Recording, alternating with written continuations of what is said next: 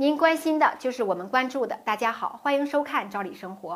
对很多人来说，只有生病或住院了才会想到医保。其实呢，医保对大家呀真的是非常重要。近年来啊，医保事业的发展也非常迅猛。作为参保人来讲，关于医保，你一定要清楚医保的最新的一些变化。第一个呢，医保的欺诈或者骗保行为绝对是零容忍的。这个事儿啊，大家一定要重视起来。可能呢，大家也都听说了，近期呢，在全国范围内开展打击欺诈、骗取医疗保障基金的专项行动，已经有了显著的效果。未来啊，对医保的管理也会越来越严格。那么，作为我们参保人来说，一方面我们应该遵纪守法，规范的去使用社保卡，这也是对我们自己的保护；而另一方面呀，大家也应该对相关的违法行为积极举报。保护我们所有参保人的利益不受损害。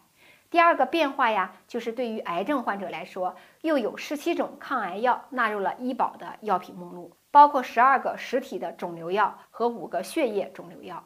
这些药物呢，都是临床必须、疗效明显、患者迫切需要的治疗药品。这些药品啊，不仅对患者生命的延续起到了非常积极的作用。而且呢，纳入到医保用药目录内，也大大的降低了患者用药的负担，减少因病致贫或者因病返贫情况的发生。那说到药品，还有一个事关所有参保人的好消息，大家都知道，药价虚高问题呀，是我国医药领域存在的突出问题。为了让大家能够用上质优价廉的药品，近期呢，国务院召开了国家组织药品集中采购和使用试点启动部署会。药品集中采购试点工作已经进入到了实施阶段。这项工作的意义呀，不仅是大家花更少的钱买更好的药，而且呢，还可以让生产企业节省交易成本，专注研发和生产，提高我国医药产业的核心竞争力。作为参保用户，大家都知道，我们的社保包括养老、医疗、失业、工伤和生育五险。